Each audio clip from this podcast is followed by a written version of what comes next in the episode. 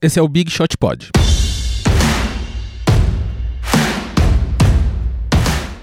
Olá, eu sou MM Isidoro, estou aqui com Vavo Fresno Olá, boa tarde, bom dia, boa noite.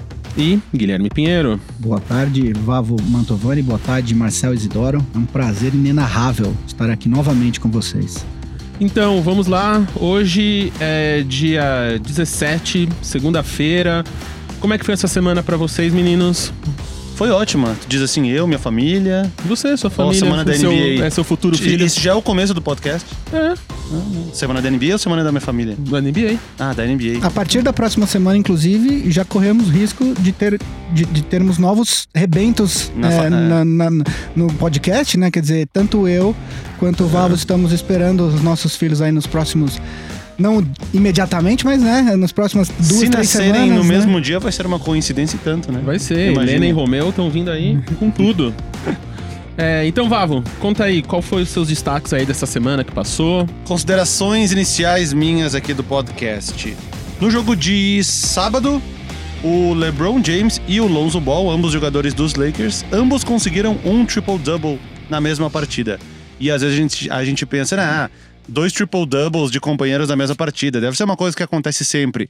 Não, é muito mais raro do que vocês pensam. Essa foi a oitava ocorrência de temporada regular até hoje. Eu tenho uma listinha aqui, vale a pena falar? Vale, claro. Vamos lá. Em 62, o Oscar Robertson, rei dos triple-doubles, junto com seu companheiro Buck, Buck, Buck Buckhorn, pelo Cincinnati Royals. Aí em 64, uma dupla dos Pistons, Ray Scott e Donis Butcher. Em 69, uma dupla dos Sonics, Lenny Wilkins e Art Harris. Aí em 82, o Magic Johnson e o Kareem Abdul-Jabbar. Em 87, o Larry Bird e Robert Parrish. 89, Pippen e Jordan. E a última tinha sido em 2007, Jason Kidd e o Vince Carter. E temos uma ocorrência nas finais de 58, aí playoffs, que foi o Bob Cousy e o Tom Heinsohn do Boston Celtics. Oito ocorrências, nove com essa dos playoffs. Em quantas temporadas de NBA a gente tem? Faz as contas aí. Ah, eu não sei. Quando foi a 70 e fusão? poucas? 70 Foi e poucas, é. 47. Oito ocorrências é mais ou menos uma por década, né? A última Uhum. foi em 2007, então às vezes as pessoas não, não percebem quão raro foi o que aconteceu neste sábado. O LeBron James, 24, 12 rebotes e 11 assistências, e o Lonzo, 16, 10, 10. É, pra quem não viu o jogo, assim, o Lonzo Ball ele ficou em quadra no último quarto. O Lakers estava liderando por 24, 26 pontos. Ele ficou em quadra apenas porque eh, sabiam que. Eu que- assisti, eu estava vendo box score, eu falei, olha o que pode acontecer, dois triple-doubles, vou ver o último quarto. Mas acho que não vai acontecer porque o Lakers estava ganhando com folga e eu, eu achei que o LeBron e o Lonzo Ball iriam para o banco. Para minha surpresa, lá estava o Lonzo Ball na quadra e ele precisava de uns, uns Ele dois faltavam, de cada. acho que faltavam dois de cada. E assim, imediatamente após ele conseguir a sexta, porque é um rebote que ele coloca, é um putback, né? Que ele Sim. coloca, ele consegue o último rebote que faltava e imediatamente após ele é substituído. E não aí dá um volta para o abraço no LeBron James. Exatamente. E pra você ver a qualidade editorial desse podcast, né? O Vavo foi citado Fui citado, né? É, exata, Até esqueci de falar é, isso. pela Sports Illustrated no Twitter. Porque assim, ó, no final do ano passado, exatamente um ano atrás, eu fiz um vídeo no Boom Chacalaca mostrando todos esses casos. Até por isso que eu sei que são oito casos. E aí, quando aconteceu o duplo, triplo, duplo, a Sports Illustrated, o perfil gringo da revista, colocou que era a sexta ocorrência. Aí eu, Vavo, humildemente, fui lá e respondi eles. Só uma correção, vocês esqueceram de dois. Eles tinham esquecido do Jordan e do Pippen e tinham esquecido do Oscar Robertson e o Buckhorn. E aí, na hora que eu respondi eles, eles fizeram um outro tweet colocando assim: correção. Eh, Nós dissemos que era a sexta vez, na verdade foi a oitava vez. Tinham, tínhamos nos esquecido desses dois. Via arroba Vavo Fresno. o que fez com que toda e qualquer pessoa que segue tanto eu quanto a Sports Illustrated respondesse assim: Nossa, Vavo, que moral, hein? Sendo citada pela Sports Illustrated. Que, pra quem não sabe, é uma revista super conhecida de esportes nos Estados Unidos que tem centenas de milhares de seguidores no Twitter. Viu? Aqui é a qualidade editorial, galera. Vocês estão ouvindo aí que Sá, o, pod... o único podcast brasileiro citado pelo Citado pelo Sports Illustrated. Illustrated. E aí, um, um, um- um seguidor comentou também, relembrou de um caso alguns anos atrás, quando o Dwayne Wade e o Jimmy Butler jogavam no Chicago Bulls. Ah, o Jimmy Butler já tinha um triple-double no jogo e pro Dwayne Wade faltava um rebote pra acontecer isso, dos dois no mesmo jogo. E aí, no último lance do jogo, um jogador do adversário arremessou, o rebote tava vindo na mão do Dwayne Wade e o Cristiano Felício, o brasileiro, sem saber que faltava um rebote pro Dwayne Wade conseguir o triple-double, meio que foi no rebote junto, eles meio que se bateram e a bola sobrou pra um terceiro Hum. jogador, assim. Putz. E aí o Dwayne Wade na hora ficou furioso, né? e aí ele, ele até fez um comentário do tipo, ah, não me lembro uma frase em, em inglês, mas era algo do tipo, meio brincando, meio sério, assim, ah, meus, meus companheiros não querem que eu seja. Que eu consiga as coisas, tipo assim. E pra você, Guilherme, essa semana? Bom, antes de eu dar meu destaque é, inicial, eu queria. Eu esqueci de falar na, na- no último episódio. No primeiro episódio, a gente pediu para os ouvintes que sacassem o trocadilho do, com o nome do, do podcast para contar pra gente que a gente ia mandar um brinde virtual pra eles, que é um abraço, que nós vamos mandar, inclusive, hoje, né? É, então, eu vou contar rapidinho o porquê do nome do podcast. Os ouvintes que eu, pelo menos que eu li que acertaram, é o Fábio Fleury, que me mandou no Twitter. Parabéns, Fábio. O Bruno Fagner Swiderski, que comentou no Aê. Spreaker. E ah, o Leonardo Casini, que mandou um e-mail pra gente. É, falando do porquê.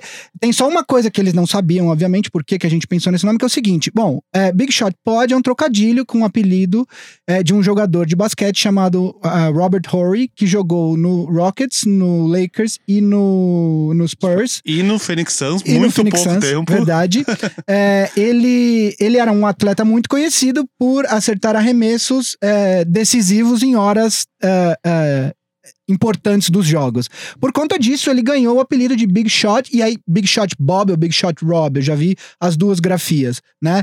Quando a gente estava pensando o nome é, do podcast, geralmente os podcasts de, de NBA, de basquete, eles têm algum termo, alguma gíria, sempre. Então você tem alley-oop, você tem the crossover, você tem vários termos é, que as pessoas usam para nomear os podcasts. Então a gente tava, digamos, sem opções. Como aí, já tinha usado absolutamente todos Todos. os termos possíveis Os relacionados legais. a basquete. Os legais, pelo menos. E aí. é, Turnover. No po- pois é, é um erro, né? e aí, o... e aí eu comecei a pensar, bom, Vavo torce pro, pro Rockets, eu torço pro Lakers. O que, que tem, o que, que a gente pode ver de, de comum? Que que... Aí o primeiro nome que me veio na cabeça foi justamente o do, do Horry, porque ele jogou no. Ele foi campeão com o Joaquim Olajuwon é, duas vezes no, no Rockets. Depois disso, ele veio pro Lakers e foi campeão três vezes seguidas no time do, do Shaquille O'Neal e do, do Kobe Bryant. E aí, enfim, eu, eu fiz o trocadilho. O nosso produtor ele falou que podcast não pode ter nem podcast, nem pode nem cast no nome, mas eu é, eu sou um cara, eu sou um transgressor, né? E aí eu sugeri, e aí o pessoal gostou e tal. E aí o, o nosso querido MM Isidoro, quando ele fez a capa, não sei se vocês notaram, mas tem justamente as cores do Rockets e do Lakers. O roxo do Lakers, o vermelho do Rockets e o amarelo, que é um pouco das duas ah, franquias, né? Conceito. Aí eu penso, quando fala em Rockets e Lakers, ainda bem que tu não pensou primeiro no Jeremy Lin. Ia ficar tipo um nome meio Pot Insanity, assim. Pois é. E aí, bom, pro meu destaque inicial, é, eu- eu- o meu destaque inicial, na verdade, Ah, peraí, então o brinde deles É um abraço. grande Um abraço. parabéns. Já Parabéns foi. aí, gente. um abraço pra a todos vocês, vocês. todos. Se empate sintam triplo, premiados. empate triplo. Se É, sintam É premiados. que foi um por mídia, então tá tudo Ah, bem. tá certo. Um por mídia. E aí, então, se alguém quiser mandar uma cartinha aí pra gente também, fica à vontade, que você vai ser o primeiro. E aí, bom, é, pensando no meu destaque inicial, é, a gente. Eu tava, a gente tava é, discutindo a pauta do, desse episódio, e aí uma coisa que a gente vai ter que falar, justamente, a gente teve a primeira troca dessa temporada, né? É, que a gente vai comentar daqui a pouco, e eu comecei a pensar, na verdade, na. na na maneira com que o Phoenix Suns é mal administrado é, e, na minha opinião, é o detentor atual do cinturão de franquia mais mal administrada da NBA. É, por que, que eu acho isso? O dono do Phoenix Suns, o Robert Sarver, ele comprou a franquia em 2004 é, do Jerry Colangelo, que é pai do Brian Colangelo, que até outro dia era o manager do Philadelphia, né? E eles. ah, e o Brian Colangelo era o manager do, do Suns naquela época. E ele não tinha burning accounts no Twitter naquela época. Pois é. E aí, é, em 2000, desde 2004 até hoje, o Suns tem cinco aparições nos playoffs. Ah, a última aparição nos playoffs foi em 2010, ou seja, já faz oito anos. É a segunda maior sequência fora de playoffs atual da NBA, se eu não me engano. É, o Cyber, só que assim, as, as primeiras aparições nos playoffs é, foram decorrentes de coisas que o Brian Colangelo já tinha feito antes do Cyber adquirir. Então, o Mike D'Antoni já estava lá, o Steve Nash, Steve tinha, Nash. tinha sido trocado. Foi, foi os anos que o 2004, 2005 e 5 e 6 foi o ano, os anos que ele foi 5 6, MVP. é. é. Né? 4 e 5, 5 e 5 e 6, 6, né? isso, isso. É, foi é, MVP duas vezes seguidas e tal. É, depois, quando o, o Brian Colangelo saiu, e aí, quer dizer, o, o, o Sarver teve que realmente imprimir a cara dele à franquia, foram aí que começaram os erros. Desde então, o, o, o Phoenix Suns, desde 2004, o Phoenix Suns teve oito ou nove técnicos, se eu não me engano. É, algumas coisas que, que, que, que nas últimas três temporadas o Suns perdeu 59, 58 e 61 jogos nas últimas três temporadas. E nessa temporada Está tá no ritmo de cinco- perder mais ainda, não mais tá? ainda, tá com cinco vitórias e 24 derrotas até agora. Nossa. Pior time da, da, da, da temporada por uma certa Inclusive, vantagem. é o único time ruim da Conferência Oeste, né? Exatamente. Porque o segundo pior já, Já- tem chance de mando de quadra ainda. Exato. E É, aí. Aparecem dois mundos. E existem algumas coisas. Obviamente que, assim, nu- nu- numa liga em que todos os jogos você tem um vencedor e um perdedor, obviamente que nem todos os times podem ser bons, mas existem maneiras de você ser pior do que os outros, mesmo que os ruins, né? Então, por exemplo, algumas coisas que o Sarver fez no, no, no Phoenix Suns que, que mostram a, a- a completa falta de direção, de direcionamento da franquia.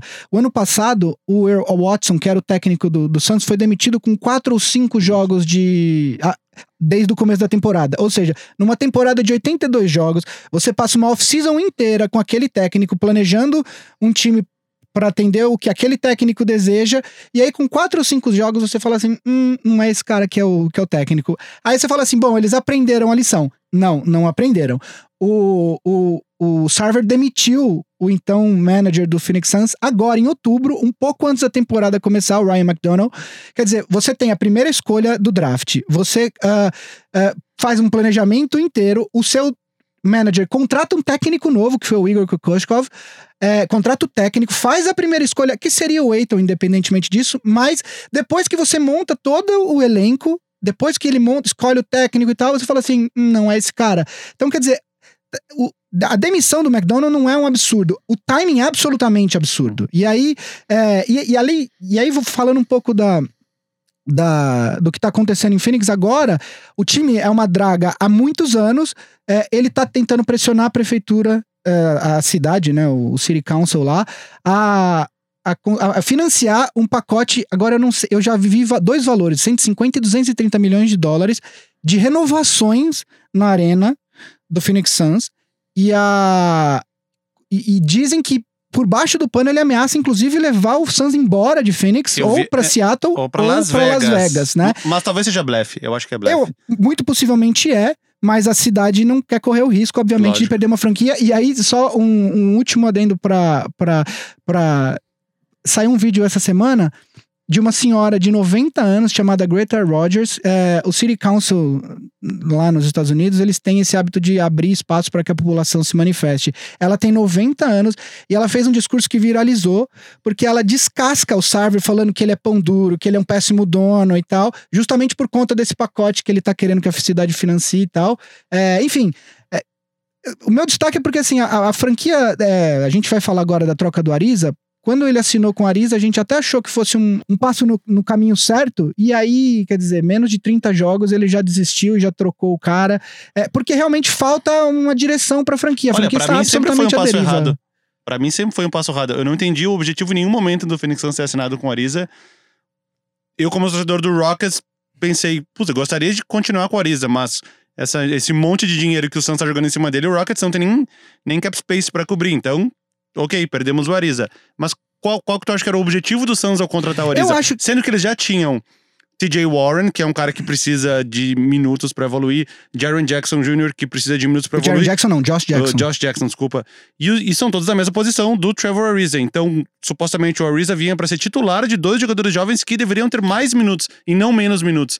Era é, para ele ser um tutor, pra ele passar experiência? Era esse o objetivo? Eu acho que sim. É bom, a gente já tá entrando um pouco no, no primeiro tema da. Só, só então, antes do primeiro tema, só pra gente fechar aqui esse bloco direitinho, só dar aqui pra galera os contatos, se quiserem falar com a gente. Bom, Bora. Então, se você quiser comentar o que a gente tá falando aqui, ou igual os meninos ganhar seu abraço virtual aí, comenta no Spreaker, onde a gente publica esse podcast. Spreaker. Spreaker, que tá lá. O YouTube também, a gente tem um canal lá, só procurar é Big Shot Pod, arroba Big Shot Pod no Twitter também. O nosso site bigshotpod.com.br e nosso e-mail bigshotpod arroba ampere.audio, ampere A-M-P-E-R-E. Soletrar pro nosso produtor ficar feliz. Temos também ah, o Twitter, né? O Big Shot Pod. Sim, E Instagram. estamos no Instagram, que ainda estamos no Instagram, não temos, começando ali. estamos começando. A popular. temos algumas ideias de conteúdo que no futuro a gente vai, vai soltar por É, ali também. quer ser um, um conglomerado de mídia. Falando aqui, então, vamos começar falando o nosso bloco aqui principal, falando sobre essas trocas que a gente já começou aqui, já deu um spoiler. Essa semana aí teve confusão nessas trocas, vocês já falaram do Ariza. Não foi nem uma Então, como confusão, é né? Começou tudo como um grande mal entendido. Mal entendido, né? Tipo, eu não entendi nada que aconteceu ali. Os caras realmente fizeram isso, confundiram o nome, Você quer explicar? Eu posso explicar rapidinho, então. Foi uma troca envolvendo três times: Washington Wizards, Phoenix Suns, citando eles novamente, e Memphis Grizzlies. O Ariza, ele ia do Suns para o Wizards. O Kelly Oubre Jr. ia do Wizards para o Grizzlies. O Austin Rivers ia do Wizards para o Suns. E o Wayne Selden e o Brooks, que eu não vou dizer o primeiro nome dele agora, iriam do Grizzlies para o Suns. Era uma troca que estava sendo orquestrada e aparentemente estava boa para os três times. Quando saiu o tweet do Old, quando o Old fala, é que bom, Tá vai rolar, certo. né? Aí surgiu um segundo tweet do Old falando assim: Bom, ah, eu me enganei. O Brooks que eu falei da troca não era o Dillion Brooks, era o Marshawn Brooks, que é outro jogador do Grizzlies também. E aí começou uma sucessão de correções nesse tweet. E o que, que aconteceu realmente? O Phoenix Suns, ele achava que estava recebendo o Dillion Brooks, que é um jogador mais jovem, tá no segundo ano, teve uma primeira temporada boa, no meio de todas as lesões do Grizzlies na temporada passada, ele foi um cara que conseguiu se destacar, um rookie, tá na sua segunda temporada e o Phoenix Suns viu nele, assim como no Selden, uma oportunidade de desenvolver jogadores jovens, que aparentemente é o que eles precisam fazer para se recuperar dessa draga. Já o Memphis Grizzlies achava que estava dando o Marshawn Brooks, que é um jogador que entrou na liga acho que uns 9, 10 anos atrás, jogou bem, mas ele ficou fora da NBA uns dois ou três anos e voltou na temporada passada meio até de uma forma, de uma forma surpreendente. Acho que ninguém esperava que o Marshawn Brooks a essas alturas voltasse para a NBA. Então o Grizzlies achava que estava dando o Marshawn Brooks e o Suns achava que estava recebendo o Dillion Brooks. Quando eles descobriram dessa discordância, a trade caiu. E, não, e- e- uma, e uma das coisas que, que torna isso ah, mais absurdo ainda é que aconteceu uma coisa que nunca acontece em trocas que envolvem mais de dois times. O Grizzlies estava falando apenas com Sim. o Wizards. O Wizards, o Grizzlies nunca falou diretamente com o Suns. O que você está fazendo uma troca de três times, onde os times vão mandar assets para os outros dois, cada time. Então, seria natural que os três times sentassem juntos e para discutir em conferência, etc e tal. E o próprio Chris Wallace, que é o manager do, do Grizzlies, falou que ele nunca falou diretamente com o, o Suns. Então, quem falou, quem deu a entender para o Suns que seria o Dillion e não o Marshall foi o Wizards. O que, assim, é, é, é- é trapalhões, né? Coisa dos trapalhões. Isso foi por causa mais do sobrenome, né? Tipo, que lá eles assinam só o sobrenome e o Acredito cara que só seja falou, só por causa do Eu sobrenome. vou pegar o cara principal desse E- time. E alguém quem fez uma piada depois, acho que já que querem tanto um Brooks no negócio, coloca o Scott Brooks, que é o técnico do Wizards. O Zach Lowe, o Zach Lowe também, o Zach Lowe também, que é um jornalista famoso ah, da ESPN, ele falou que poderiam colocar também algum, um- alguma coisa autografada do Mel Brooks, comediante, enfim. É, e, enfim, e aí depois a troca acabou acontecendo, Mas mas, de uma forma apenas mais simples, né? entre Wizards e Suns, quer dizer, o, o, o Ariza foi para o Wizards. Voltou para o Wizards. Exato, e, e, os, e, os, e o Wizards mandou o Austin Rivers e O Kelly o Oubre. Kelly Oubre para o Suns. Suns. É, e aí, só entrando, então, terminando um pouco o que eu tava falando no meu destaque inicial, eu acho que é o seguinte: o, o, o, que o Suns quis ao assinar com a Ariza era, era justamente ter esse veterano, esse cara, essa presença no vestiário. É, isso, isso é importante. É, vários times têm, quando tem times muito jovens, mas com talento, sempre tem essa figura do veterano que tá lá, que já passou por playoffs, que, que, que já disputou títulos e tal. Pra, é, é uma questão de cultura, tá muito na moda fala- se falar em cultura da organização é, nos esportes americanos, né? É, eu acho que a ideia foi isso. É, mas daí o, o, o, o Devin Booker se machucou, é, o Aiton até tá tendo uma temporada decente para um, um, uma primeira escolha, mas ainda vai demorar um pouco para se desenvolver. O próprio Ariza não estava jogando 100%, porque acho que desanimou, que enfim, você tá num time que, que só perde e tal. E aí ele pediu para sair. É, algumas coisas, eu acho que algumas coisas assim, olhando essa troca do ponto de vista do Wizards. O Wizards, eu acho que ele trocou, ele fez essa troca numa última tentativa de fazer essa temporada é, é não, não, ser, ser tão ruim. Exato. É, o Wizards não tá tão longe dos playoffs, quer dizer, o, no leste o Wizards ainda tem absoluta chance de, de estar nos playoffs. É, eu acho que eles também estão um pouco sem direção, porque no, a, a, coisa de duas, três semanas atrás eles estavam dispostos a trocar todo mundo e agora eles estão adquirindo jogadores para tentar fazer uma. tentar voltar aos, aos playoffs, né? Mas, assim, eu acho que o Ariza oferece alguma coisa importante ali, ele complementa bem com o Wall e com o, o Bradley Beal. É, eu acho que ainda que não dê certo pro Wizards, o Wizards tem mais um asset para tentar trocar. Nada impede que o Wizards tente trocar ele de novo é, na, no deadline, ou mesmo fazer um buyout, quer dizer, pro Ariza e para um time. E aí tem um detalhe. É, eu vi de várias fontes que a preferência do Ariza era ir pro Lakers, né? É, e aí tem mais uma coisa para falar do Sarver.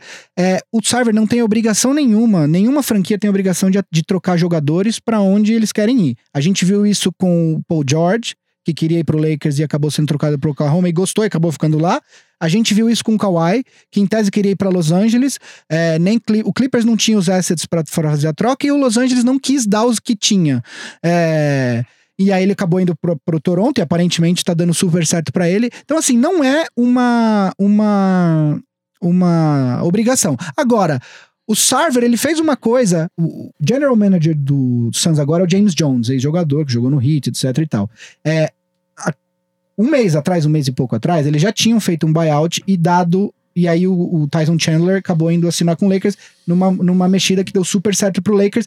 E criou-se, porque ele é parceiro do LeBron James, o James Jones é parceiro do LeBron James, e ficou será? uma coisa, ficou uma coisa meio, será que ele fez isso para ajudar o LeBron e tal, e enfim, dizem que não pegou muito bem. Por conta disso, o Sarver tinha decidido que não iria trocar o Ariza exclusivamente para o Lakers, para não dar margem para para interpretação, etc e tal. E aí, quer dizer, ele atravessou o James Jones, que estava sim conversando com o Lakers, e ele fechou a troca, o Sarver fechou a troca diretamente com uh, o Wizards. É, ele é dono da franquia, ele pode fazer isso é, como ele bem entender. Agora, isso pega mal com outros jogadores. E o Suns é um time jovem que se espera que os jogadores evoluam e que eventualmente fique ali, volte a brigar é, por uma vaga em playoffs. E vai precisar de jogadores veteranos. E aí, quando precisar, na hora de sentar com agentes, na hora de sentar com jogadores, essa decisão de atravessar e de não é, satisfazer a vontade de um jogador veterano que foi lá pro Phoenix Suns, etc e tal, em tese para estabelecer uma cultura no vestiário, isso pode voltar para assombrar o, o Suns. Então, você está falando aí de times que vão trocar, que vocês acham, que jogadores que podem trocar. Quem vocês acham que vai trocar de time nessa tempo, durante essa temporada ainda? Bom, eu, eu tenho, eu fiz uma listinha rápida aqui, é, se, o, se o Valvo quiser comentar. O primeiro jogador que eu acho era justamente o jogador que estava sendo é, ventilado nessa troca com a Ariza do Lakers, que é o Kentavious Caldwell Pope. É, o, o, KCP, ele, ele é, fez uma boa temporada no, no, time do Lakers o ano passado. Ele é, um, ele é um jogador que tem um arremesso de três bacana. Foi o único que se salvou Ele ontem. tem um nome bacana antes de qualquer coisa, Também, hein? né? Kentavious Caldwell Pope. Kentavious Caldwell Pope. É um nome, né, de Tem um, um nome melhor do que esse? Não do, tem. Califórnia. Ele tem nome de, sei lá, de patrono de universidade americana, né? É, tipo, então. E aí o, o, o KCP, ele tem um, um, ele foi um dos poucos que se salvou na, na derrota do Lakers, justamente pro Wizards ontem. É, ele tem um arremesso de três bom, ele é um bom defensor. Ele era o cara que estava sendo ventilado na troca é, pelo Ariza, que o Lakers ofereceria na troca pelo Ariza. E ele tem uma, uma coisa, tem um adendo aí que, que, que é importante. Um, ele tem dois, dois adendos, né? Do, o primeiro, ele é, tem o mesmo empresário do LeBron James. Dizem que o Lakers, é, acredita-se que o Lakers o ano passado assinou com o KCP justamente para já estabelecer um canal com a gente hum. do, do, do, LeBron James, porque na, na, na, NBA tem essa coisa de você não poder falar com, com jogadores, não poder fazer o que eles chamam de tampering, né? Sim. Agora, a partir do momento que você tem um jogador que tem o mesmo agente do LeBron James, ninguém tá lá gravando sua conversa para saber sobre o que você tá falando, né? Então, assim, deu super certo, ele voltou para o Lakers. E aí, por conta de um, de um dispositivo no CBA que eu prometo que eu vou estudar mais para explicar, ele, ele tem um, um negócio, ele tem uma no trade clause que é porque ele, ele já era do Lakers ano passado e assinou mais um contrato de um ano, De eu não um sei ano. exatamente como funciona, mas o ponto é, ele tem um trade kicker de 15% no salário dele. Então, se ele for trocado, ele tem um aumento de 15%, justamente pensando em quê? Em trocá-lo, em, em- em incentivar com que ele é, abra mão dessa cláusula de, de no trade e, e seja trocado, né? É, eu acredito que ele vai acabar sendo trocado. Não acho que. Não vejo o Lakers fazendo uma grande. Se, se a temporada continuar do jeito que o Lakers está, ali, quarto, quinto, não vejo o Lakers fazendo uma grande troca é, até o deadline de 7 de- fevereiro, mas. em- mas o KCP eu acho que é um jogador que eles podem usar justamente para trazer esse cara, um veterano que já tenha é, passagem em playoffs, etc. Entendeu? Quem eu acho que vai ser trocado? Por quase nada, Jabari Parker. O Jabari Parker é um jogador que surgiu como uma, uma promessa no Milwaukee Bucks, super bem draftado Antes do Embiid. antes do Embiid. Ele foi terceiro. Foi ele foi segundo. segundo e o, O Embiid Embiid foi ter- terceiro. terceiro. Mas só porque o Embiid, enfim, o Embiid teve uma lesão e é por Sim, isso que ele caiu. Ele, ele seria o Seria primeiro. o primeiro. E aí acabou sendo o Wiggins, enfim. Uma das decepções, enfim, não, não é assunto aqui. Assunto pro próximo podcast. o Jabari Parker foi bem escolhido, começou bem, se lesionou seriamente, ficou muito tempo fora. No final, ele acabou saindo do Milwaukee, assinou como free agent com o Chicago Bulls, que é a cidade natal dele, ele é de Chicago. Ele assinou dois anos, 20 milhões cada ano, sendo que o segundo é o team option, né? O time tem a, a Uhum. escolha de decidir se fica com ele por esse salário ou não. Acredito eu que não vai exercer essa opção ao final dessa temporada.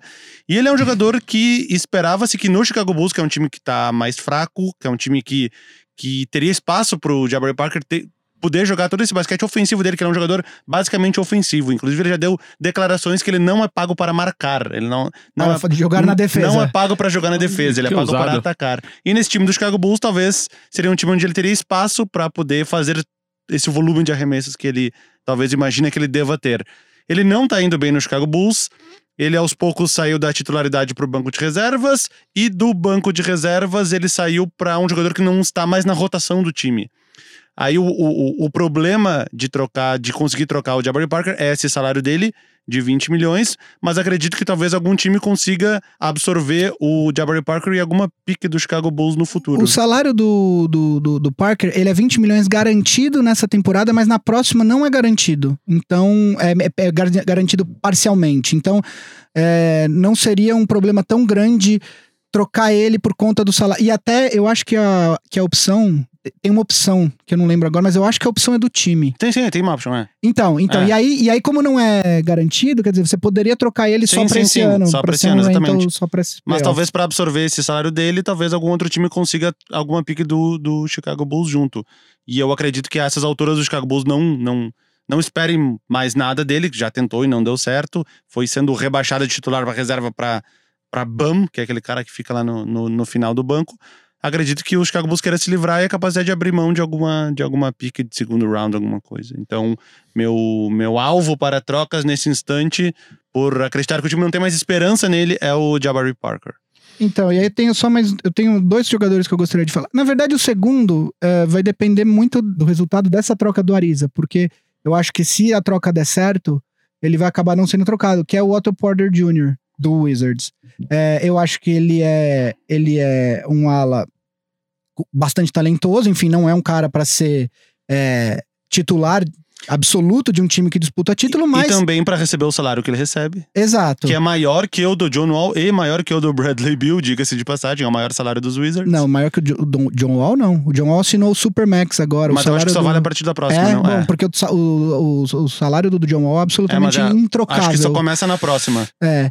E aí, ah, enfim, ele, ele, ele assinou um contrato de 107 milhões de dólares por quatro anos. Mas, é, e tem esse problema do salário, mas eu acho que ele é um, ele é um jogador bastante candidato a ser trocado. Mas tudo vai depender agora do, da- do rumo que vai tomar o Wizards. Eu acho que se o Wizards chegar perto do. do da, da, da troca, do limite da, da data de trocas e não tiver é, pros- é, chance de ou, ou não tiver muita esperança nos playoffs, eu acho que ele pode ser um candidato à troca.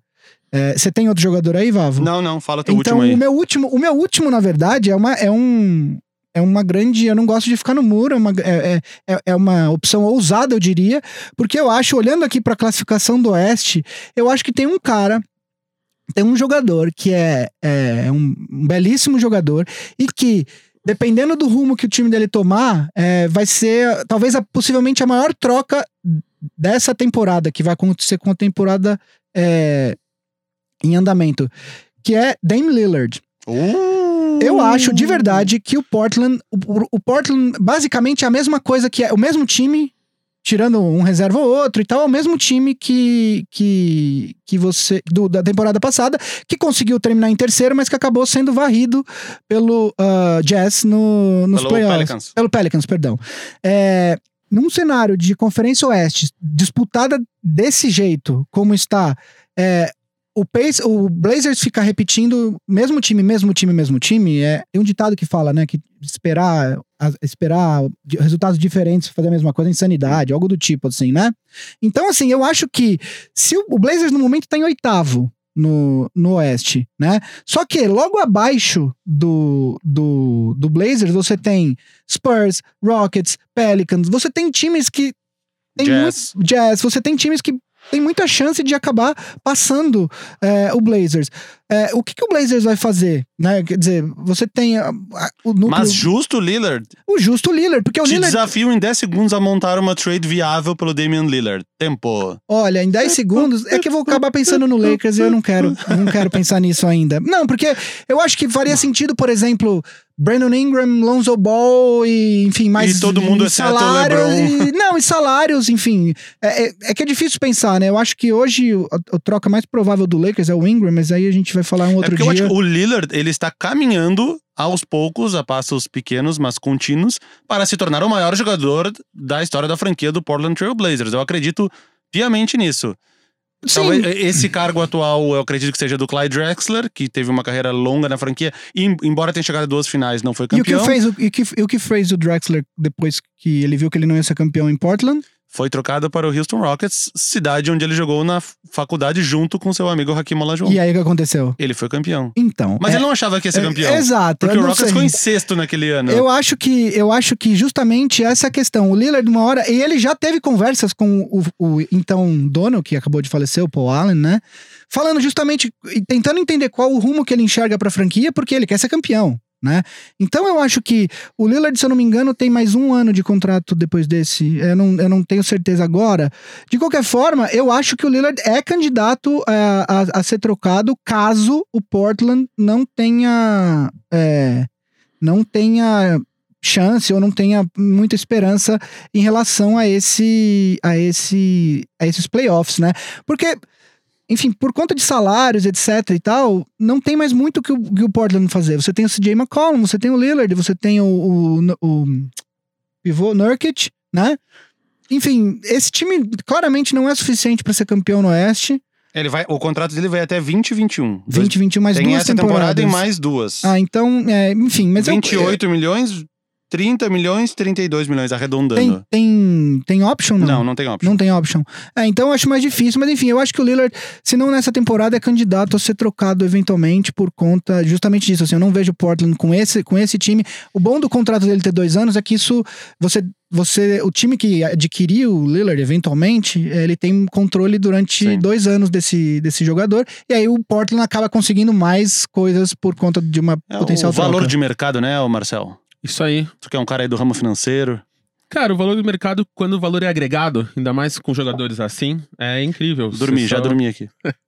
Então, galera, se você concorda ou não concorda, é, comente com a gente diretamente nos nossos twitters. Lembrando aí também das nossas das redes do podcast, arroba BigShotPod, em praticamente qualquer rede, ou no e-mail bigshotpod, arroba ampere.audio. Não precisa soletrar Ampere. Ah, soletrou. Cara, eu tô treinando aí pro Spelling Bee do ano que vem. É, né? Aqui a, a gente faz umas A competições gente podia muito fazer um loucas. podcast de Spelling Bee, Spelling né? Bee vai ser, vai, vai ser A gente incrível. os jogadores É, NBA. só com os times. Eu ia falar É com os boa, hein? jogadores. Isso é bom. O Marco Kumbo. Te desafio, Gui. Nicolas Kitishvili.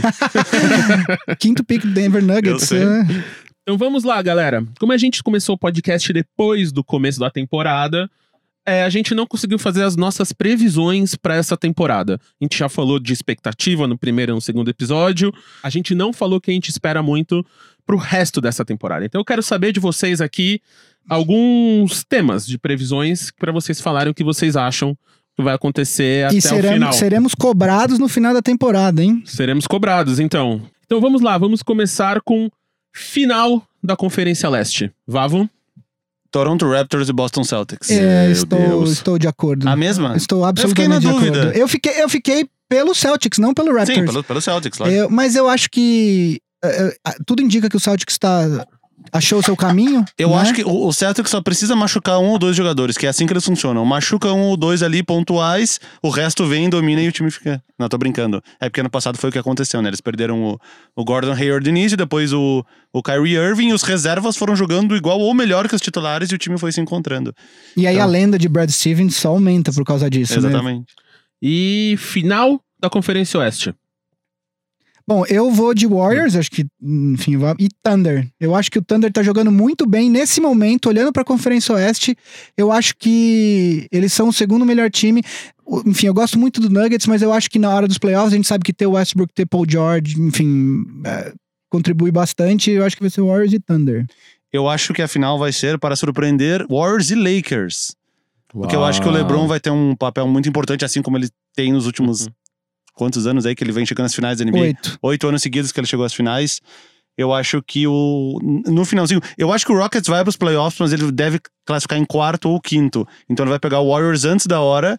Possivelmente vai perder mais uma vez. E os times ali que estiverem em segundo, terceiro, sexto ou sétimo vão ser um desses que vai fazer a final da conferência com os Warriors. Eu acredito que o Lakers consiga ficar em- em terceiro, ou talvez até em sexto. Se ficar em sexto, elimina o terceiro. E eu acho que os Lakers são o adversário dos Warriors na final da Conferência Oeste. Deus te ouça. E o, então, e final da NBA, o Warriors vai pra final da A NBA gente vai- de novo. acho O que a gente vocês vai acham? concordar. Raptors e Warriors. É, Raptors Sim, e eu Warriors. concordo. Eu acho que. Nesse momento, com que os times estão jogando até esse momento, palpitar muito diferente isso já seria um. É, é, e eu acho que. E eu acho que, inclusive, por conta disso, mais uma previsão aí, o Kawhi vai ficar em Toronto.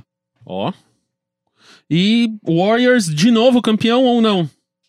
Sim. Sim. Sim. É, acho difícil, né? Principalmente, enfim, eles vão ter um momento de adaptação na hora que o Cousins voltar, né? Mas.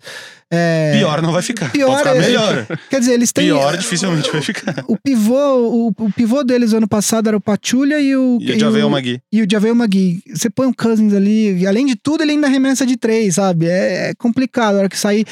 Começar um time com Curry, Clay Thompson, Duran. É, é, E eles vão jogar Green. pelo Cousins, porque eles sabem que o Cousins só vai jogar essa temporada e vai sair fora, porque eles não têm nem dinheiro pra poder pagar o, o que o DeMarcus Cousins merece. Exato. Então, e aparentemente eles são. Eles estão bem fechados ali, são bastante amigos no vestiário. Tirando o que aconteceu. Tirando o que aconteceu, citado no primeiro episódio entre Draymond Green e Kevin Durant. Mas fora isso, acredito até que eles já tenham resolvido essa parte aí. Eu acho que eles vão jogar por ele também pra dar esse título que o DeMarcus Cousins parecia que nunca ia ganhar na vida. Porque, aliás, DeMarcus Cousins não jogou um jogo de playoffs até hoje. Diga-se de passagem. Pois é. E MVP, Gui? MVP, bom, é, condizente com o que a gente conversou semana passada, é, eu acho que o MVP esse ano, e eu acho que também, voltando assim, tem uma questão de narrativa, acho muito difícil ele não ganhar se ele continuar desse jeito, independentemente do, do recorde. Eu acho que vai ser o Yannis Antetokounmpo. Eu me mantenho com a, com a previsão da semana passada, Kawhi Leonard, porque eu acredito que o recorde do Toronto Raptors, que vai ser muito superior ao do, do Milwaukee Bucks, essa diferença vai fazer ele vai colocar ele um A pouquinho. diferença é de um jogo e meio só agora, né? Não, mas vai ser muito maior até o final da temporada. Essa faz parte da minha previsão. Olha lá. Oh, Pessoal botando ousadia na reta alegria aqui, hein? aqui, né, galera? Tá. Defensive Player of the Year. Então, aí o meu, pra fazer uma média, a liga gosta muito de fazer médias. O meu jogador defensivo vai ser o Yannis Antetokounmpo, porque como ele não vai ganhar o prêmio de MVP no meu cenário, a liga vai dar o prêmio de melhor jo- jogador defensivo, defensivo para ele. Nesse instante, ele é o segundo nos win shares defensivos, o quarto no defensive rating e o segundo no box plus minus defensivo. E ah, tem as médias de toco de roubo dele, que é 1.3, estão abaixo das últimas temporadas, mas eu acho que isso se reflete também no papel que ele tem ofensivo, tá cada vez maior, e ele claramente não pode ficar. É aquela coisa, né? Se tu, se tu tem um papel importante no ataque, tu não pode ficar tentando dar toco e roubar bola o jogo inteiro, senão tu vai acabar cometendo faltas e tendo que, porventura, sair do jogo.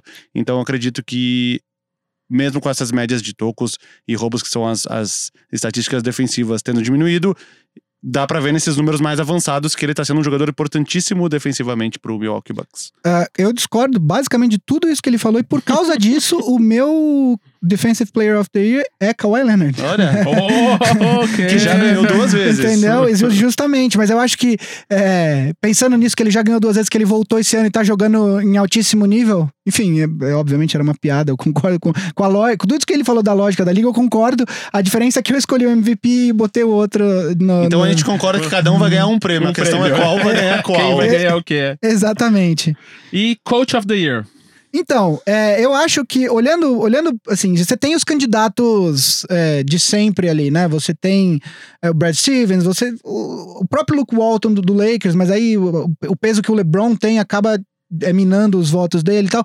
Eu acho que olhando para os elencos, olhando para os times e olhando pra, ah, como a gente acha que vai acabar a temporada, o time que mudou menos, mas que tá jogando mais, é, é justamente o Milwaukee Bucks é, o, o, o time titular, os, enfim, os jogadores principais. A, a principal aquisição do, do Milwaukee Bucks talvez tenha sido o Brook Lopes, né? Que, que não é um cara que, enfim, ele arremessa bem de três e tal, mas não é um cara que você traz pro time, ele muda a cara do time, né? Então, justamente por isso, eu acho que o meu candidato hoje a Coach of the Year é o Mike Budenholzer do Milwaukee Bucks. O meu candidato, eu, eu botava fé nele no início da temporada, tanto que em um vídeo que eu fiz que era qual era a maior chance de cada time ganhar um prêmio individual, qualquer prêmio individual. Eu coloquei que a maior chance do Denver Nuggets era do Mike Malone ganhar o Coach of the Year. E, e mais de uma pessoa comentou: nada a ver, meu, nada a ver ele para técnico do ano. Nikola Jokic aí crescendo, com chance de ganhar prêmios e tudo mais. A, Zia, To- a, a galera queria a Zia Thomas pra sexto homem, e eu bati. A Zia Thomas nem jogou até agora. E eu bati o martelo no Mike Malone pela campanha do Denver, que nesse instante é o primeiro colocado da Conferência Oeste. E eu acredito que ele deva manter pelo menos o mano de quadra ali entre os quatro primeiros até o final dos playoffs, pelo que ele conseguiu melhorar do time com poucas peças diferentes em relação à temporada passada. E o meu voto é Mike Malone. Six Man of the Year.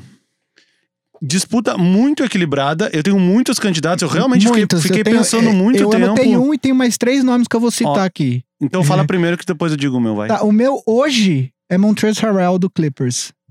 Eu acho que. E, e- então, e eu acho que ele tem concorrência dentro do próprio Clippers pra esse prêmio. Do Lou Williams? Do Lou Williams. Que, Ah, O Lou Williams esse ano deu uma, deu uma caída em relação à à ótima média dele de reserva. Então eu nem considerei muito o Lou Williams. O Montrezl Harrell, eu pensei, ele, ele era do Rockets e ele foi naquele último segundo pro Clippers na troca do, do que, que o Chris Paul foi pro Rockets, foi o Beverly e toda a turma lá pro Clippers. O Harrell não era pra ser incluído, ele pre- precisou ser incluído para bater em uns salários e eu lembro que eu fiquei assim, mas esse cara tem futuro, não precisava ter ido junto o Montrezl Harrell. E ele realmente tá sendo o principal jogador do Clippers vindo do banco, melhor até que o Williams, que é um tradicional melhor jogador da NBA. ele já ganhou duas Sexto vezes, homem. Já ganhou uma pelo Raptors e uma pelo Clippers. Exato. E, e aí, é, só pra terminar, os meus outros. É o Julius Randle, que tá tendo uma Muito temporada. Ele até começou alguns jogos como titular, mas Sim. a maioria ele tá vindo do banco. E o Dennis Schroeder. é, que veio na troca Também. do Carmelo pra, pra, pro Hawks, né? Veio pro Thunder. Tá tendo uma temporada bastante interessante. Mas que também jogou vários como titular, né? Quando sim, o Westbrook sim, tava machucado. sim. Mas só pra esclarecer, o para ganhar o prêmio de sexto homem, ele só precisa ter jogado mais jogos vindo do banco do, que sendo titular. Exato. Não precisa ser todos, ou não precisa ser 90%, não. Basta mais da metade. Mas o meu candidato não tá nem na tua lista. Domantas Sabonis. Ele, ele também começou alguns, né? Como titular, né? Alguns, Eu mas ele- pensei, ele, tem vindo sempre do banco. é, eu pensei nele, mas na hora. Porque joga com o Terius Young, o Bogdanovich e o Eu pensei Miles nele, Turner. eu pensei nele, mas eu falei, não, eu acho que ele é titular. E aí eu acabei tirando ele, Não. mas você tem razão. É um excelente nome. E, pra acabar nossa lista oficial, Most Improved Player. Olha, eu pensei no Sabonis também, Uhum. mas o meu escolhido, até pela, pelo grande salto que ele deu, que não era um salto nem tão- não tão esperado. Todos esperavam que ele desse esse salto em algum momento na carreira, e aparentemente foi nessa temporada, quando ele trocou concordar. de time, Zach Lavine. Não, Não? O, meu, o meu Nikola Vucevic. do- Pode ser. O Vucevic, eu tava olhando os números do, do. O Vucevic tá com melhores marcas na carreira em média de pontos, é, em arremessos de três pontos, por muito, tá? Ele tá com 40% dos três pontos. É, a, a principal temporada dele foi a primeira, mas quando é, é aquele small sample size, quer dizer, isso pode se mostrar muito pequeno, ele não tinha arremessado mu muito, né? Ele tá com. Então, mas ele tá com marcas, melhores marcas na carreira em, em é, arremesso em média de pontos, em assistências, em arremessos de três pontos, em arremessos de quadra no total. É, enfim, ele tá. E ele tá jogando. é, e aí. Tem um peso aí. Eu vi os dois jogos do Magic contra o Lakers, passei raiva nos dois jogos, porque ele parecia o, Olajuwon Eu com li esse tempo na internet. pontos. Torcedores do Lakers que nunca viram, que caíram de paraquedas essa temporada e viram os dois jogos do Orlando Magic, acham que o Vucevic é o Michael Jordan. Exato, assim, é, for- é, ele, mas ele vem jogando, ele vem sendo a principal opção ofensiva do, do, do, do Magic. É, ele tem 28 anos, enfim, ele ainda é um jogador novo, é, mas batendo todas as marcas da carreira é, e, e rebotes, só, é a segunda melhor marca da carreira. A, a primeira melhor marca foi no segundo ano dele. Então, assim, é um cara que. É, na média, ele tá batendo as melhores marcas da carreira em nas principais categorias agora esse ano. Pra mim seria, tem outros candidatos, enfim, mas eu acho que o que o que o Vucevic para mim do que eu vi Obviamente que tem outros que eu ainda não consegui ver, Lógico. porque na NBA tem muitos jogos toda noite, né?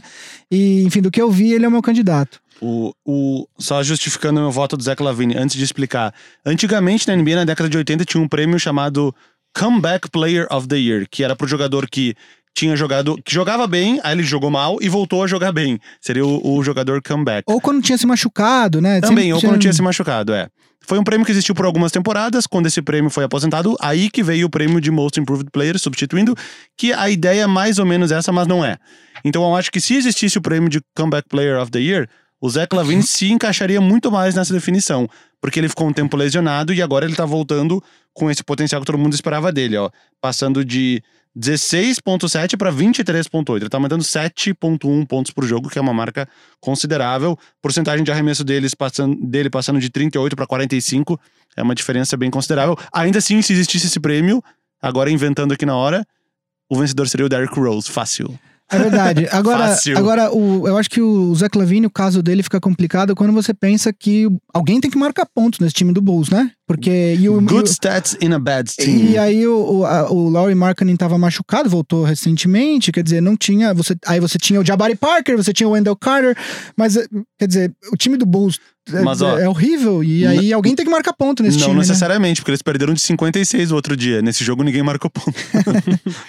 Aliás, uma história que a gente não comentou é a história do começo do Jim Boylan como técnico do Bulls, que, eh, enfim, ele depois de uma de um back-to-back que o, que o Bulls tomou dois, 56 duas pontos. lava, uma lava, perdeu um jogo depois tomou uma lavada sorte, ele queria dar treino no dia seguinte, aí teve quase um motim, assim, o cara começou super bem, enfim. Então, falando em técnico, ó, gente, a gente vai publicar no nosso Twitter, nas nossas redes, todas essas previsões. Pode cobrar a gente aí no fim da temporada. É, manda aí, segue a gente lá no, no, no Twitter, arroba BigShotPod. Então, o Gui falou de, de técnicos e tal. Vamos fazer aqui duas previsões mais ousadas? Então, qual técnico vocês acham que, vão ser, que vai ser demitido durante ou após a temporada? Durante, olha, eu não sei se eu tenho, eu acho que Quem Hum? tá na balança aí? Fui pego de surpresa, estou pensando aqui. Não, então, eu não assim, sei, eu não vou. que ó, assim. pra, pra dar tempo pro Vavo pensar, e aí depois, na hora que ele estiver falando, eu vou pensar. Eu acho que uma previsão que eu realmente vou fazer, que eu acho que o Popovich se aposenta depois dessa temporada. É, Greg Popovich, Sim. técnico do Spurs, ele perdeu a esposa dele recentemente. É, ele já tem um compromisso de dirigir a seleção americana no, na próxima Olimpíada. É, eu acho que ele teve uma, uma excelente carreira à frente do Spurs. É, os jogadores que foram campeões com ele já praticamente todos saíram, né? Agora, principalmente perdendo o Manu Ginobili que se aposentou e o, e o, e o Tony Parker que foi pro Hornets. É, tudo indica, quer dizer, não me surpre... tudo indica não, mas não me surpreenderia se no final dessa temporada ele anunciasse que não vai mais, ah, que vai, enfim, se aposentar da NBA, vai cumprir o compromisso dele com a seleção americana e aí deve ter um outro técnico pro próximo ciclo olímpico da seleção. Bom, eu preciso, eu preciso chutar um técnico que vai ser demitido. Eu acabei de, enquanto o Gui falava, eu li a lista com o nome de todos os times aqui da NBA em ordem alfabética, do A até o. Do a, de A a Z, não, de A a W. E o meu escolhido é o Scott Brooks, Washington Wizards. É um, é um bom É candidato. um bom palpite, eu acho. Posso dar um eu não acho que ele vai ser. Talvez nenhum seja até o final da Sim. temporada, né? Isso- na temporada passada ou retrasada, que não teve nenhum técnico demitido. Talvez não tenha mais nenhum daqui pra frente. Uh, mas se eu for obrigado a O chutar. Bulls já trocou, o Gun in the head, o eu. Cavaliers já trocou, é. Ó, po- mas posso dar um pra, pra, pro final da temporada? Um Dark Horse aí? Ah. Brett Brown, do Sixers. Tu acha? Eu acho que agora não tem mais desculpa. Se eles não chegarem na final. Mas do- a, previsão é pra antes do final da temporada. Não, eu tô falando pra depois, ah, ah, tá? pra depois. É, eu ah, acho que. muda o cenário. Eu, não, eu acho. Eu acho que dependendo do, do desempenho dos Sixers nessa. Porque agora não tem. Ele ficou lá durante o process, né? Que, é, e tal. É, agora ele tem. Ele já tinha duas estrelas no, no Sixers e agora trouxeram mais o Butler. Não tem mais desculpa. Eu acho. é, eu acho que se os, dependendo do desempenho dos Sixers nessa temporada, no- nos playoffs, se eles não chegarem. Pelo menos na final da conferência, eu acho que ele pode. Pode esquentar a cadeira dele lá. E se muda o cenário, muda a sua escolha também? Ah, se é no final da temporada, então eu preciso reler a lista com o nome de todos os times pra pensar no próximo escolhido. Quer um tempinho? Não, respirar? é que assim, especulação no nome de técnico qual pode ser demitido ou não, o próprio técnico do Phoenix Suns, É, liga- então. é, ele foi contratado por um general manager que já foi demitido. O time tá com um recorde de 5 e 24. Não me surpreenderia, inclusive, considerando quem é o dono do Suns, se ele for demitido ainda durante a temporada. Sim, também, também. É, obviamente que é um exercício especulativo aqui e a gente não vai sair daqui nunca. Mas não seria nenhuma surpresa. E pra fechar, então, mais uma especulação. Que time que não chega no playoff? Eu, Fênix. essa é a minha escolha também. Phoenix Não, Suns não chega. que palpite ousado de, de time que não vai para os playoffs. é, então, ousadia, tem que ser ousadia. meu palpite de time que não vai para os playoffs é o. a- terminando uma sequência de 20 e tantos anos, é o San Antonio Spurs. Olha. Eu vou de Portland Trail Blazers. Hum. A dele é mais ousada que a minha, eu acho. Eu, e não, e vou falar. Eu acho que o Spurs tá mais fora dos playoffs do que o Blazers tá fora dos playoffs. O que torna a escolha dele mais ousada do que a É, minha. no momento o Spurs tá, o, o, é, o Spurs tá com 15-15 e o, e o Portland tá em oitavo com 16-13. Mas eu acho que o Portland. Eu acho que a gente teve algumas surpresas de times que a gente não esperava que fossem bem no Oeste, quer dizer, Memphis, o Clippers, ninguém esperava. Eles estão no momento nos playoffs. O próprio Sacramento. Sacramento é, Lembrando que passou uma semana do nosso último episódio e continua repetindo apenas três times na Conferência Oeste em relação ao ano passado: Exatamente. Warriors, Blazers e Thunder. Thunder, exatamente. Então, é, eu, eu vou de. É que no leste fica mais fácil, então o Miami Heat já tá até uma certa. um, um jogo e tal. Mas no é, é, a briga do Oeste vai deixar a gente boa de fora, não tem jeito. Com certeza. Então é isso. Essa foi as nossas previsões pra temporada 18-19 da NBA. Com um pouquinho de atraso. Mas a gente chega lá, né? Aposto que se a gente gravar faltando duas rodadas pra acabar, a gente vai acertar várias coisas. Várias coisas, né? Previsão dos 80 jogos. E, e é isso, galera. Então, antes de a gente acabar o podcast, quer dar uma notícia aqui, que é super legal, que o Pacers vai contratar a primeira mulher para a posição de Assistant General Manager da história da NBA. É, a Kelly Krauskopf, ela foi durante 17 anos, ela foi presidente e general manager do Indiana Fever, que é o time da WNBA. É, existem outras mulheres na em posição de front office na NBA, mas nesse, nesse grau de assistente é, de general manager, ela é a primeira, né? Você tem outras ah, mulheres, inclusive no, no staff técnico de alguns times, a- a- acho que o expoente maior é a Becky Hammond, Do justamente do San Antonio Spurs, que dizem que vai ser possivelmente a primeira mulher a ser entrevistada por um cargo de técnica e possivelmente, eventualmente, A primeira a técnica. primeira técnica mulher na NBA. Ela ganhou com o Spurs a Summer League de 2015, sendo a técnica do time do Spurs. Da Summer League, ela foi recentemente promovida, eu não sei se foi nessa temporada, de- de- Acho que da- foi na passada. para a primeira linha do banco, porque, enfim, os staffs técnicos da NBA, eles funcionam, eles têm- cada técnico tem mais ou menos cinco ou seis assistentes, e aí você tem os da fileira de trás e os da fileira da frente, que são os principais. Ela começou com uma das, da fileira de trás e agora é da primeira fileira. Então, assim, a NBA é a liga mais inclusiva, acredito eu, dos esportes americanos, dos grandes esportes americanos, nada mais justo do que mulheres alcançando posições de destaque na liga, né? Talvez case a tua informação anterior da aposentadoria do Greg Popovich Com, com a com- primeira mulher treinadora na NBA. Se tem uma. uma Será uma- que ela se já tem- seria pra agora? se tem uma organização que é suficientemente é, é, é, progressiva a, a ponto de contratar uma mulher, seria justamente o Spurs. O, o, o Greg Popovich é um cara de posições absolutamente liberais, enfim, ele critica abertamente o Donald Trump. Eu acho que é uma, organiza é uma organização que, que aprecia o multiculturalismo. Eles estão, primeiro, numa cidade com uma população é, hispânica muito grande, que é San Antônio, né? Segundo, que é uma organização que sempre eh, se deu bem com atletas estrangeiros. Você tem o Mano de Noble, você tem o Tony Parker, você tem uma série, o Paul Gasol tá lá agora, enfim, você tem uma tradição de atletas estrangeiros. Eh, não me surpreenderia em nada se o Spurs fosse justamente a primeira organização a contratar uma técnica mulher. Bem, espero que isso seja algo que se replique aí em vários esportes, né? Que vá da NBA pro futebol, pro beisebol, pra tudo isso, porque, né, né? Tipo, é uma, é uma onda aí muito boa. Então, parabéns aí a dona Kelly Krauskopf e que seja e vida longa. Vida longa. Então, jogos da semana, gente. A semana que vem é Natal. Vai ter muito jogo bom por aí. E o que, vo e que vocês indicam que nossos ouvintes assistam? Olha. Guilherme. Eu começo? Bom, é, eu, por uma razão absolutamente. Não é só, não é simplesmente pelo jogo de basquete em si, mas porque eu acho que tem todo o contexto. É, minha indicação da semana, na sexta para o sábado, dia 21, à uma da manhã. New Orleans Pelicans é, jogando contra o Lakers em Los Angeles. E a razão né, não é porque eu sou torcedor do Lakers, é porque tem toda uma narrativa. O Anthony Davis acabou de trocar de, de empresário para os mesmos empresários do LeBron, existe uma expectativa de que o Lakers esteja guardando os seus assets justamente para tentar uma troca pelo Anthony Davis na, na, na, na próxima off-season. É, então, enfim, eu acho que esse buzz vai vai tá, vai, vai tá gravitando ao redor desse jogo, né? É, eu acho que, enfim, por conta disso, por conta de toda essa história, é a minha escolha de jogo da semana. Mas vão ter jogos muito bons essa semana. Então dá pra fazer rodada dupla no dia 21 de dezembro, sexta-feira, porque o meu jogo é Milwaukee Bucks e Boston Celtics em Boston.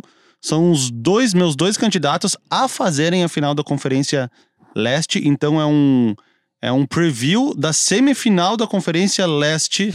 Se é que dá pra dizer assim. Bucks e Celtics. Vai depender do cruzamento. Vai né? depender dos cruzamentos. É, no dia 21 eu não peguei o horário que nem o Gui, mas por ser na costa leste. É mais com- cedo, com dá pra fazer a rodada dupla. Com certeza é mais cedo que Pelicans Lakers, que deve ser aquele jogo que acaba às 4 da manhã. então- Exato. E ainda tem, ó, tem, essa semana tem Indiana é, em Toronto contra, o- contra o Raptors, tem Dallas e Golden State, tem, tem muitos jogos bons essa semana. É, já adiantando aqui, é, a gente faz a rodada da semana de terça até a segunda-feira. Segunda-feira, dia 24, véspera de Natal, é, não tem jogos, mas o dia 25, tradicionalmente na NBA, é um dia que tem jogos muito bons. Nós não vamos é, recomendar nesse podcast um jogo do dia 25, mas dia 25 vai ter podcast, a gente vai gravar remotamente, mas vai gravar. E, e os jogos do dia 25, já adiantando, qualquer jogo que você quiser ver, vai ser um jogo bacana. E quem não é muito chegado na família e tem o dia inteiro livre, dá pra assistir até cinco jogos seguidos, coisa que eu fiz, eu não lembro o ano. Eu acho que foi em 2016 ou 2015, eu tava em Porto Alegre. Eu assisti os cinco jogos do início até o fim. Você Como- não gosta da sua família? Eu gosto da minha família, mas eles ficam no andar de cima lá em Porto Alegre. e eu fico no andar de baixo. Eu gosto, mas não, a ponto de dividir não o a ponto andar. de dividir o andar. Eu estar prefiro no um mesmo andar só pra mim. físico com eles. então, assim acabamos mais um Big Shot Pod.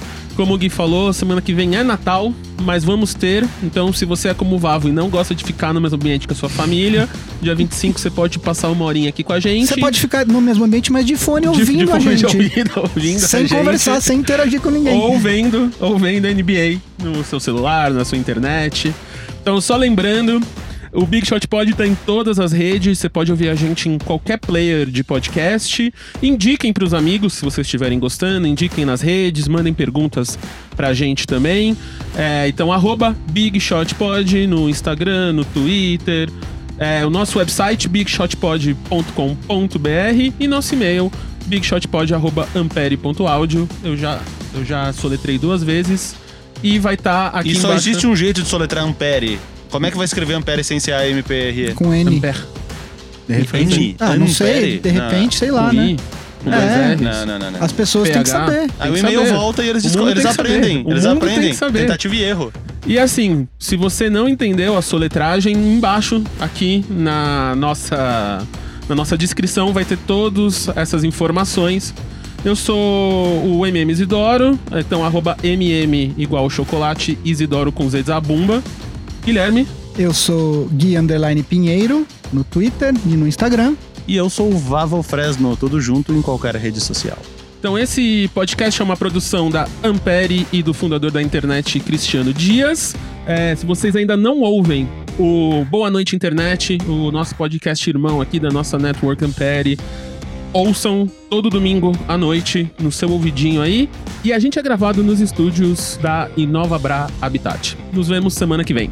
Feliz Natal para todos. Eu ainda não vou dar Feliz Natal, porque ainda tem mais um antes do Natal. É, mas feliz Hanukkah aí pra quem comemorou. Falou.